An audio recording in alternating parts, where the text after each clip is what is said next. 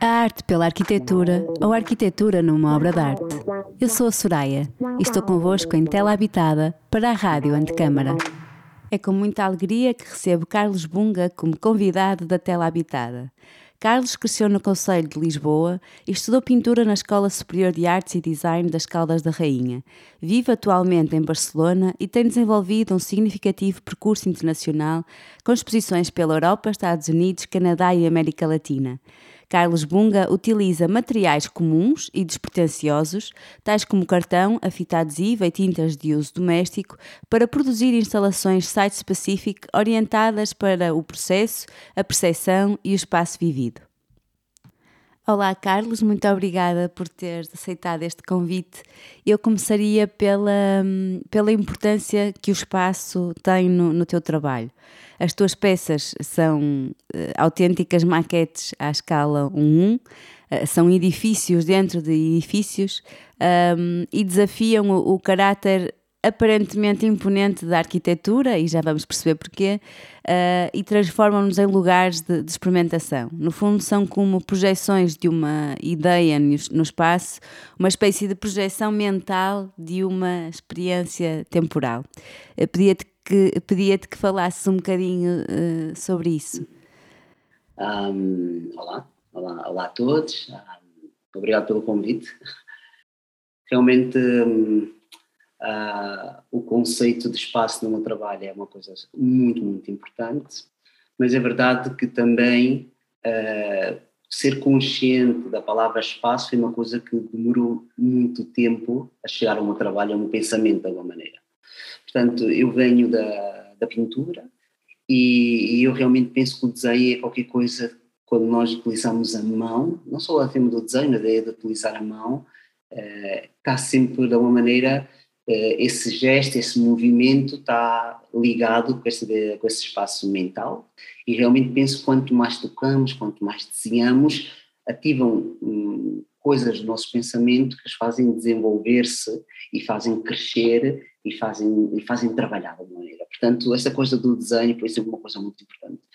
E, e, pouco a pouco, quer dizer, a ideia do espaço foi vindo uh, assim entrando no, no, meu trabalho. Eu, eu estudei pintura na, universidade e uh, tive uma formação bastante académica, nas Caldas da Rainha, uma coisa muito, muito académica, nos, nos três primeiros anos de bacharelato e depois nos dois últimos anos de licenciatura, que obviamente funcionava um pouco diferente agora, uh, tive esse espaço de liberdade para fazer realmente o que eu queria e pouco a pouco fui reflexionando sobre a minha pintura e fui entrando num estado de frustração bastante acentuada. E, e, é daí que nasce, não é? no fundo, esta necessidade de sair ou romper para lá da pintura, não é? Essa frustração levou a um estado, sim, essa, essa frustração levou a um estado que não sabia o que é que fazer, um desespero completo. Ao mesmo tempo comecei-me a, a interessar por motivos que às vezes, que às vezes é, é difícil explicar, eh, quando caminhava pelas cidades, e Caldas da Rainha, em Lisboa, várias cidades de Portugal, tudo o que eram edifícios em ruínas, tudo que eram edifícios, derrocadas de edifícios, as marcas que encontravas pela cidade. Todas estas coisas me, me, me, me chamavam a atenção, me, puxavam, me guiavam, era uma sensação forte. Então chegou um momento em que eu comecei a pinturas minhas no meu estúdio e comecei a caminhar pelas Caldas da Rainha e pendurava essas pinturas nas paredes de casas velhas e principalmente em, em, nas marcas das casas que foram demolidas, isto é, Uh, eu fiz isso de uma maneira muito impulsiva e eu sempre documentei o meu trabalho. E olhando para essa documentação fui sendo consciente que esse gesto é uma espécie de um gesto invertido do ready-made, portanto o ready-made é trazer objetos do espaço cotidiano para o espaço da galeria e isolas no seu contexto, mas o gesto ao contrário é, faz com que esses objetos desapareçam, porque estão contextualizados a ideia dessa pintura, de as pinturas nesses espaços desaparecerem e se tornar espaço, foi assim uma revelação impressionante. Deixa-me só interromper, porque acho que disseste uma coisa que, que é interessante e que, que acho que pode ser interessante também falarmos um bocadinho mais, que é esta questão de tu colocas a pintura, no fundo, nessas ruínas, e automaticamente isso uh, quase ativa ali uma ideia de, do espaço que me parece ser o espaço vivido, não é? Porque um, a Teresa Braula Reis dizia que as ruínas são quase artefactos de possibilidade, ou seja, tem esta coisa de carregar a história do passado, mas também de serem possibilidades de futuro, não é? Um, tens até uma, uma peça, uma fotografia que tiras a um edifício que foi demolido e que vemos, não é? As, as cores da, das as paredes estavam pintadas com cores diferentes, amarelo, penso eu, e azul. Uh, e no fundo nós conseguimos olhar para aquela fotografia e perceber que uh, aquela, aqu aqueles espaços eram habitados por pessoas, eram espaços vividos e parece-me que é precisamente nessa transposição de quando colocas a, a pintura na parede, esse espaço é, é, ativado, não é? Pela, pela vivência das pessoas que lá estavam. Acho que é isso que. Sem dúvida que isso foi um aspecto importante, mas por outro lado, entrei numa outra obsessão, que era, eram espaços que eram uma pintura, mas por outro lado comecei a ser um, um lado muito obsessivo de buscar esses edifícios para fotografar, recolher nos jornais tudo o que era notícias de edifícios degradados, de edifícios demolidos, de derrocadas, acidentes, inclusive eh, tem um, arquivo de, de, um momento onde fui recolhendo problemáticas urbanísticas de Portugal relativamente a nos, nos edifícios públicos portugueses, me foi trazendo coisas à minha maneira de pensar e tudo isto está relacionado com essa, com essa palavra, que é uma maneira, podemos dizer, que é relacionado com a palavra vida. Portanto, as ruínas estão no espaço público, fala de vida, e, e tudo isso foi criando uma, um, um diálogo que me foi influenciando na minha maneira como fui trabalhando, no sentido de, de utilizar este lado mais precário, frágil, ruínas, uh, quase essa ideia de que a ideia de casa, a ideia da cidade é quase como há sempre esta coisa de metamorfose, não é? Qualquer coisa orgânica, que no fundo vem um pouco ao encontro deste movimento japonês do metabolismo, não é? Que é as coisas que estão como em constante movimento, em transformação, que no fundo estão vivas. Por outro lado, a outra coisa que o tempo foi marcando muito é, com a questão de começar a utilizar o cartão, estas coisas, que era a minha vida pessoal. Portanto, houve várias questões da minha vida pessoal que pouco a pouco foram vindo a, assim, a, fazendo ecos. Eh, a ideia de pele, tudo isso foi como ganhando corpo, de uma maneira. É? Uhum. Portanto, eu ainda continuo a pensar, olhar para as cidades como uma espécie de, de um espaço que é uma espécie de grande maqueta à escala, e se uma cidade é uma espécie de grande maqueta orgânica e viva, o espaço da cidade, o espaço da casa, é qualquer coisa que é frágil. Portanto, nós somos realmente bastante, vivemos num espaço, num espaço que é ao mesmo tempo bastante uh, débil, frágil, suscetível a, a poder demolir-se, a transformar. Portanto, é como se estivéssemos a falar de uma ideia oposta àquilo que é a permanência, oposta àquilo que é as coisas para durar assim no tempo, isto é a eternidade, porque a eternidade é verdade que é uma obsessão que nós temos, é? e, e o que nós fazemos com essa obsessão é criar dispositivos, é criar sistemas, mecanismos para cristalizar e preservar a ideia de tempo, não é? para que ela não avance, e essa fragilidade vem ao encontro da nossa também, nossa mortalidade. Sim, e essa eu acho que é uma ideia, uh, se calhar é até, aliás, a, a razão de, de, eu ter convidado para, para falarmos neste programa, porque maioritariamente as pessoas que, que nos ouvem, acho eu, são arquitetos, e, e é uma coisa que eu acho que tem muito interesse Uh, pelo menos para mim, enquanto pessoa, que é esta questão de, uh, mesmo na prática da arquitetura, nós quase uh, idealizamos a construção como um, um, abrigo, com a ideia de segurança, de, de estabilidade, e, e, e, o teu trabalho vem, no fundo, questionar tudo isso desde, desde a base, da, desde a base da, da ideia de, de abrigo, não é? Ou seja, todos os materiais que tu utilizas, mesmo esta questão de o cartão, que, que é um material muito mais expressível, a fita adesiva, este processo de construir, desconstruir e fazer e desfazer, não é? Remetem para uma fragilidade e, e, vulnerabilidade das construções que comprovam que, que a segurança e a estabilidade são, são uma mera ficção, não é? São muitas vezes até um produto de uma convenção social um, e, e, que as tuas esculturas remetem muito para esta ideia de abrigos temporários, destas estruturas urbanas vivas, como, como dizias. Quer dizer, me interessa muito esta ideia de, de que a minha primeira casa foi uma mulher Portanto, a barriga é um espaço orgânico, é um espaço vivo. Por exemplo, a minha mãe fugiu de Angola em 75, em 74, em 75, com a independência de Angola, chega assim ah, no avião da Cruz Vermelha com muitos refugiados e retornados portugueses, ah, grávida de mim, e, e é interessante essa ideia de pensarmos que ah, a barriga é um espaço que está vivo, que protege uma criatura em crescimento e tu proteges esse espaço hostil, com uma violência extrema do espaço exterior e essa barriga o protege, mas é um espaço protegido que está vivo, que passa sentimentos. Portanto, essa é que me parece uma ideia bastante potente, que me interessa para o meu trabalho e também me interessa para pensarmos a ideia da casa, a ideia da cidade. Portanto, esse espaço que é vivo, é orgânico e está sempre em constante transformação e nós temos que ter essa noção que temos que ter, a noção e essa capacidade de adaptar-nos e adaptar-nos às constantes transformações naturais do espaço onde vivemos. Neste sentido, eu penso que nós, quando pensamos em espaços e com esta ideia de permanente, de proteção, a casa para habitar, falamos sempre em conceitos muito limitadores, é? Então, eu penso que há muitas maneiras e, e, e maneiras de pensar a ideia de casa e a ideia de proteção. Podemos ir a outras culturas, não é?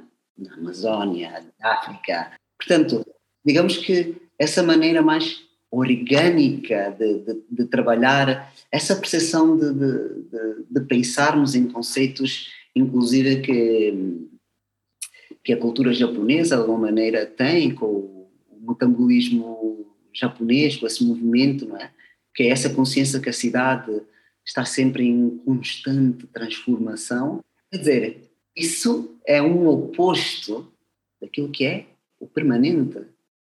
Portanto, a ideia de que, que também o metabolismo também fala, a ideia de que as cidades, ser consciente que as cidades se transformam, uh, a ideia do ecológico, a ideia do orgânico. Eu penso que na, na, na minha obra, eh, eu quando faço as minhas peças, não há desenhos prévios, não há maquetas prévias. A base do projeto sempre é o conceito, isso sim quer dizer, há uma base conceptual no projeto, muitas vezes, mas sim que há um espaço aberto para um, poder decidir no lugar. Então, há esta coisa que o Walter Benjamin dizia, do aqui e agora, é um, um, pouco um mote de como eu trabalho nos espaços. Portanto, são uma espécie de maquetas à escala por um, um por um. Considero que são uma espécie de espaço mental projetado, não um espaço real. É uma, mais uma possibilidade no espaço e a palavra processo é fundamental na minha obra também. Quer dizer, essa ideia do processo para mim é uma coisa muito, muito importante. Era precisamente aí que eu queria chegar, porque hum, Acho que no teu caso, enquanto artista uh, plástico, isso é muito evidente, esta questão de não existe uma obra final, uh, ou seja, a obra final é o processo, ou pelo menos é assim que eu, que eu consigo antecipar uh, esta ideia de, de continuação, é, é, sempre esta ideia de não está terminado nem concluído, está em constante transmutação. E acho que depois é muito evidente isso quando tu uh, no fundo, uh, tens este lado quase da, da ativação da, da, peça por duas vias, se quisermos. Uh, uma que é do, do, espectador, não é? Que é convocado a, a, nas peças e que é convidado a entrar e a redescobrir-se no espaço e, e, a descobrir a tal projeção mental do próprio ativador na, na tua peça. Como, por outro lado, o que também há pouco dizias de Uh, inclusive na inauguração uh, já, já, aconteceu, por exemplo, desfazeres uma própria peça no, no, dia da inauguração, não é?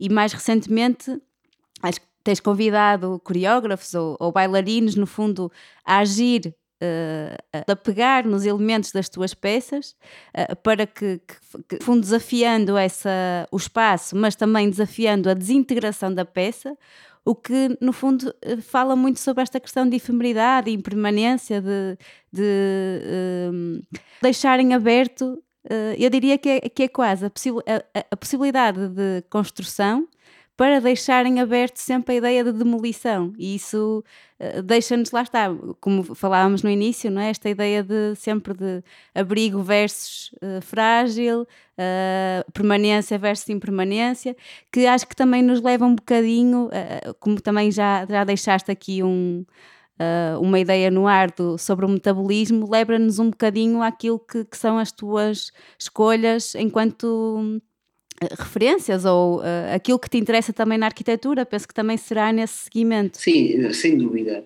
Eu relativamente aos, aos coreógrafos, tu falavas, há, um, há uma questão que houve um momento que observava que as pessoas quando entravam no meu, nas minhas peças uh, dançavam, faziam uma coreografia sem serem conscientes. O que significa isto? Significa que tu Uh, já o Elliot Sica, é? há vários artistas, mas o Elliot Sica é um dos meus referentes também, que dizia esta coisa do, Adoro, de convidar o público a entrar e tu quando entras, quando falamos por exemplo do parangolé, uh, tu vestes aquelas roupas e naquela ideia do movimento alguma coisa acontece. Uh, isso é uma ideia que a mim me fascina e nas minhas peças comecei a olhar que as pessoas quando entravam nas instalações dançavam. O que significa dançar? Significa que tu quando entravas nessas peças com essa escala, que a arquitetura também tem um pouco isso, quer dizer, uh, tu olhas para cima, tu olhas para a frente, tu olhas para trás, tu rodas, olhas para o chão. É uma peça envolvente que te faz sentir vivo e que te faz mover. E isso, mas gosto que seja uma coisa que as coisas como, funcionam quase de maneira impulsiva. A ideia da presença do corpo, desde logo, é, é fazer estas peças. Só para fazer um parênteses, eu vivo em Catalunha e em Barcelona e muitas vezes quando pergunto qual foi assim, qual é o edifício que, que mais me fascinou, um edifício de referente arquitetónico e tudo mais, um, eu sempre refiro que uma das coisas que mais me impressionou, quer dizer, nós, é como um arquiteto dizer que artista, claro, é uma dor de cabeça que pergunta complicada, não é? E os artistas, igual que arquiteto, claro, é, é complicadíssimo, porque há vários referentes, mas há uma coisa que a mim me fascina, que são os castelhés então, o, os castelhais é uma tradição em Catalunha, acho que ainda também há, mas aqui em Catalunha porque eu não conhecia quando ia para aqui.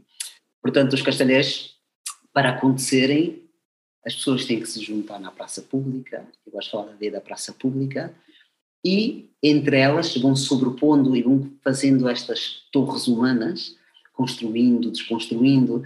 Quer dizer, no fundo, metaforicamente falando, todas essas construções humanas, essas torres humanas, têm todas as bases do que é arquitetura, com uma diferença que a mim me fascina, porque as arquiteturas são feitas, uh, os edifícios são feitos para as pessoas, independentemente do status social, ricos, pobres, que elas são feitas pelas pessoas.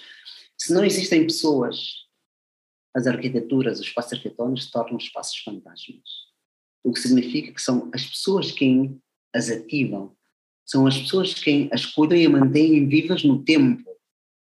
E isso é uma coisa importante de dizer, porque senão esses espaços fantasmas com o tempo se tornam ruínas.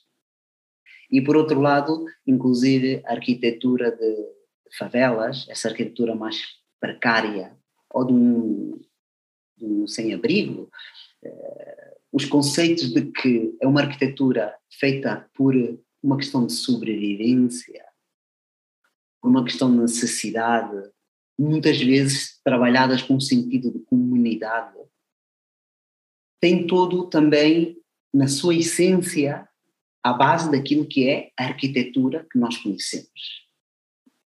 Mas também sem arquitetos. Estamos aqui a falar, né? e depois dos animais. Portanto, os animais também têm esta coisa fabulosa que é poder fazer aquilo que pode chamar arquiteto ou não, não é? Então, tudo isso a mim me, me, me fascina. E depois, eh, estas referências que eu fui dando para a nossa conversa hoje, que foi a tua pergunta, uh, realmente são referências que a mim que são muito, muito importantes. Eu nesta conversa fui falando da cultura japonesa, fui soltando seca japonesa, porque a japonesa a mim, a questão japonesa a mim me marcou sempre muito, portanto eu queria dizer primeiro que eu gostava de falar do grupo Gutai, por exemplo, só para ser assim, um, uma introdução, portanto, depois da Segunda Guerra Mundial, uh, o grupo Gutai foi um grupo radical, depois guerra, uh, no Japão, formado em 54, mais ou menos, e dava resposta a um contexto artístico reacionário da época, isto é, uh, os artistas tinham uma violência, isto é, um país transformado em ruína, portanto, daí nasceu estes artistas com o movimento, era de uma agressividade e era um pouco trabalhar a ideia de espaço, mas levado ao limite.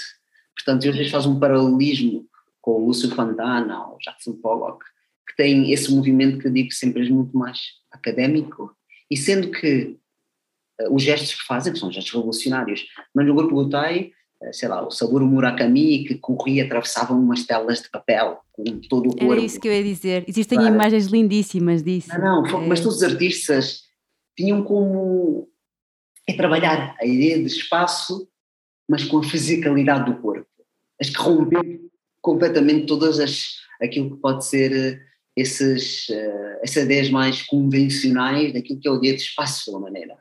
E depois também gostava só de falar primeiro do Tadao Ando, eh, basicamente que é um arquiteto também que me parece uh, fabuloso, que trabalhava com esta ideia da, da máxima simplicidade dos materiais, e, e ao mesmo tempo a complexidade deles. E esta ideia de, de luz e sombra nas arquiteturas me interessa, e me interessa também esta ideia que és alguém que explora esta ideia da espiritualidade, que também é uma coisa que a mim, espiritualidade e, e uma relação também com, com, com, com, a natureza. Portanto, a cultura japonesa, de alguma maneira, tem esta, esta relação, ou esta, este lado muito delicado entre o tradicional e o mais sofisticado e tecnológico. Portanto, é uma sociedade. Eu tive um, não, uns anos agora no Japão e porque eu queria muito ir e foi realmente uma experiência, uma experiência extraordinária. Eu também já tive essa experiência e acho que é incrível como é que tu consegues ir, por exemplo, a Tóquio, não é? E ficas, o teu pescoço só olha para cima e só vê luzes e, e é essa revolução tecnológica e depois vais a, a Kyoto ou a Nara e parece que estás a viajar no tempo. É, é a questão do tradicional, o, o artesão, o carpinteiro, é, é tudo uma delicadeza que parece como é que isto como é que é o mesmo país não é? Como é que são como é que é o mesmo povo? Isso é incrível. Penso que o Japão se olharmos para a história do Japão o Japão durante muitos anos se isolou. O Japão sempre teve esta coisa de por um lado preservar a tradição e aqui podemos falar de permanência, mais clássico, mas por outro lado, saber lidar e a ser aberto à inovação. Estas duas coisas sempre tiveram um diálogo na cultura japonesa e por isso nos impressiona o Japão. Por isso nos impressiona o Japão de como tens este lado tradicional de ismo, espiritismo, a relação com a natureza, com a paisagem, o respeito também para com os os animais e para com os outros. E ao mesmo tempo abertos à tecnologia. É? E, e, e, por isso aqui eu queria falar um pouco também da, do arquiteto, né? o Kisho Kurokawa, né? que é lá a Capsule Tower, que eu penso que é um edifício mítico. E processual também. E processual, mas tem uma coisa que era bastante. Nós estamos a falar dos anos 70. Portanto, uh, havia as duas referências para, este, para esta conversa, era o Japão, com a Capsule Tower, e o Arco Sante, de Paulo Soleri, que está em, em Arizona, enfim. Também dos anos 70, não é? Dos anos 70, claro. Os dois têm uma particularidade, claro, eles têm uma particularidade que é esta, acontecem nos anos 70. E eu acho que isto é importante dizer-se, que acontecem nos anos 70 e não é uma casualidade. São dois projetos visionários. E são dois projetos visionários no sentido de, de fazer um pensamento e uma reflexão sobre aquilo que seria a cidade do futuro. Portanto, esse é um mote bastante importante, digamos assim, sobre estes dois projetos. Tadawando, eu falava um pouco do Tadawando, o Tadawando tem uma coisa que é tem uma característica que também parece interessante que é, é, um, é um arquiteto que trabalha a parte espiritual, uh, mas é um, um, um, trabalho que de uma maneira escapa à ideia da cidade e de uma maneira vai mais ao encontro desse lado mais idílico da natureza, de um espaço muito mais harmonioso. Portanto, o, a Capsule Tower é uma outra coisa completamente diferente, que é assumir a complexidade do que é o espaço da cidade. Portanto, estamos a falar de um, de um momento em que cada vez havia mais pessoas a concentrar-se nas cidades.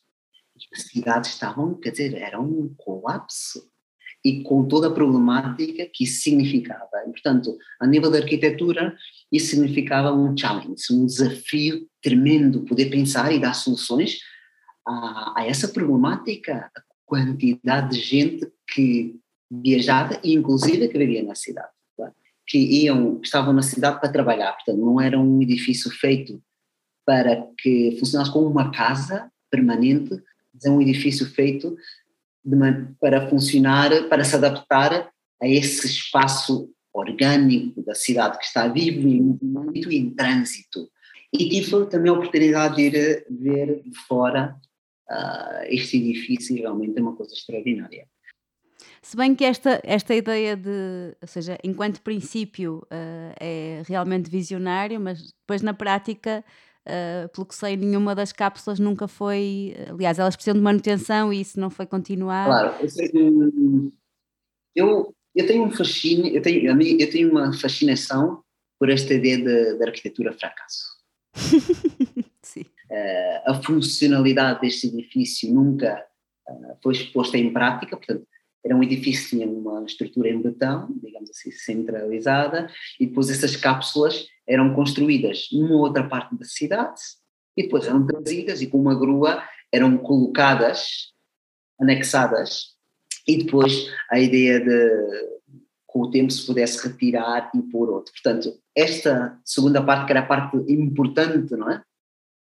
De, de retirar e de, ser substituída nunca aconteceu, obviamente, porque eu penso que era caríssimo fazer um movimento desses, para mais eu acho que havia um problema técnico que não se podia só retirar uma cápsula, tinhas tirada de cima, depois tirar de baixo. Sim, tinhas que tirar, exatamente, para trocar as de baixo precisavas de retirar as claro. de cima. Sim. E então isso trouxe muitos problemas, o que levou que neste momento é um é uma estrutura bastante em cadência, há bastante rumores de que pode ser um edifício.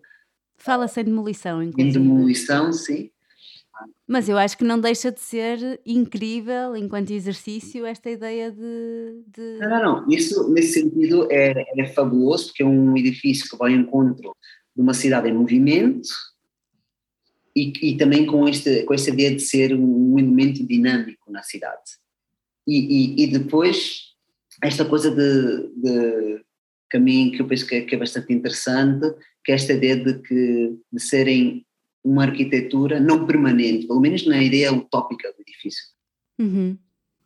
Mas, ó Carlos, falavas-nos por um lado do, da um, Capsule Tower do Kishio Kurokawa, mas também do, do Arco Santi e do Paulo Soleri. O que, o que é que, ou seja, eu acho que são duas, quase duas experiências feitas na mesma altura, mas que funcionam até muito em paradoxo. O que é que te entusiasma no, no Arco Santi? Olha, houve uns anos que eu fiz uma residência artista em Tucson, nos Estados Unidos, e ah, pois foi, de, tive três meses a base dessa residência é ter um contacto com o deserto. Isso era uma coisa que me chamava. O Japão era uma coisa que me encantou, o conceito de deserto hum, também sempre adora. Principalmente a ideia do deserto, pensando que é chegar a uma espécie de ground zero. Isto é, as coisas como essa ideia mais romântica de pensar o deserto onde o homem ainda não chegou. Não é? De alguma maneira, falando assim, de maneira utópica, ah, sempre que e essa ideia do deserto, a ideia da escala, a ideia da paisagem, era uma coisa que eu necessitava experienciar. Por outro lado, a, a arte conceptual, os minimalistas, sempre é uma coisa que me, que me fascina. James Turrell, a ideia da luz, o Robert Smithson, com a ideia da paisagem. Foi muito falado esse, Sim, a land art, no fundo, e o minimalismo dos anos 60 foi muito falado pelos arquitetos na, na temporada anterior. Claro, o, por exemplo, só fazer um parênteses, me chamou muita atenção, eu estive a ouvir a temporada anterior dos arquitetos, chamou muita atenção. Tiveste? Sim, claro. Chamou muita atenção o facto de todos eles, a nível das artes plásticas, fazerem referência a escultores. E nenhum escultor. Me, passou, passou, me pareceu bastante curioso.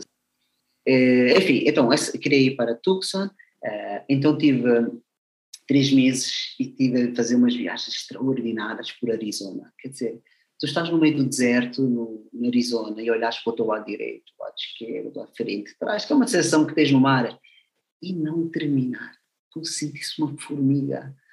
Foi a primeira vez que consegui ser consciente, efetivamente, eles nós temos a história da arte e tudo mais, mas seres muito consciente de várias coisas. Primeiro, realmente é a land art.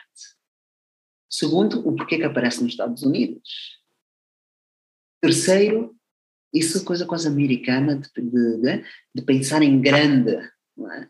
É, que eu acho que está um pouco relacionado também com essa ideia da paisagem. Portanto, a escala, a ideia da paisagem, tudo isto fez um impacto tremendo. Depois chegar a um grande canhão extraordinário, caíam umas lágrimas quando via aquela paisagem. Imagina. Era uma coisa parecia uma paisagem surreal e não parecia real. Uma sensação sublime, digamos assim. Mas eu recomendo realmente a qualquer pessoa, é realmente é uma coisa um nível impressionante. E, e nisto, uh, nestas viagens, uh, fui a Phoenix, porque queria o Arco Santi. Portanto, o Arco Santi é um. Dormiste é, lá? É uma estrutura urbana. Dormi lá. Claro, tive que dormir lá, tive que dormir lá. Isso foi, era uma das coisas que eu queria. Um, portanto, ele foi criado pelo, idealizado pelo Paulo Solari, ele também trabalhou com o Tony Lloyd Wright e ele começou a ter essa relação forte com os Estados Unidos, portanto, eu consigo entender que haja o Frank Lloyd Wright, o Paulo Solari e muitos outros, a relação com o deserto é espetacular, realmente é uma sensação extraordinária, é? estar eh, nesse, fisicamente, na, no deserto realmente te põe numa, numa situação diferente. É? Portanto, eu quando digo das minhas peças, do público entrar dentro das peças, de convidar o público a entrar dentro das peças, para mim é importante porque tu te sentes vivo. Podemos falar inclusive de todo este tema do virtual que hoje vivemos, em internet. Quer dizer, nunca vão poder substituir a parte física parte de manipular com as mãos, a parte de estar no lugar. Quer dizer, e, e há uma certa, uma certa sensação do que está a acontecer hoje em dia é limitar o desplaçamento das pessoas no, espaço. Pero enquanto a, a Cápsula Tower era uma era uma reflexão sobre aquilo que a problemática da cidade, portanto, é um edifício que não escapava à ideia de cidade, está ali dentro, para as pessoas dormirem, saírem, passarem uma noite, esse movimento, o Palácio Salari fala mais dessa ideia do ecossistema, a ideia de, do ecológico, digamos assim. É? Portanto, uma paisagem integrada, oh, a ideia da cidade, que é uma cidade laboratório. É, é, no fundo até uma crítica a uma sociedade hiperconsumista, que é um bocadinho o que, o, que está a acontecer na, por oposição na, na Capsule Tower, não é? De, de um, ritmo de vida muito acelerado. O Arco Santi é precisamente uma oposição a esse tipo de sociedade, não é? Uma proposta de sociedade que possa ser alternativa. E tem essa ideia também de utopia. Portanto, nós, a utopia é uma espécie de, de plano, um sistema ideal de governo que consegue uma sociedade perfeita e justa, onde tudo corre sem conflito e em harmonia. De alguma maneira, isto é uma espécie de utopia. Mas o que nós estamos a viver hoje, uh, eu acho que é, é uma coisa que está mais próxima a uma distopia, não é? Falando assim. Portanto, a distopia é a antítese da utopia. Por exemplo, do quando estive no Arco Santo e quando comecei a investigar mais, uh, me impressionava como nos Estados Unidos se fala muito pouco deste projeto. E de alguma maneira, eu penso, isto é uma uma reflexão pessoal, que é um projeto que tem umas bases, no fundo, comunistas. E a palavra comunismo nos Estados Unidos é uma coisa que não é suportável. E por, por, precisamente por isso, quer dizer, essa ideia de comunidade, de um sistema autofinanciado, integrado, quer dizer, tudo isso é uma antítese também daquilo que é o capitalismo. Portanto, aqui entramos numa questão de, de, um projeto problemático para uma sociedade realmente que é não, uh, capitalista, o consumo. Mas pronto, mas eu penso que o Arco Santo é realmente, basicamente, é uma espécie de fusão entre arquitetura e ecologia.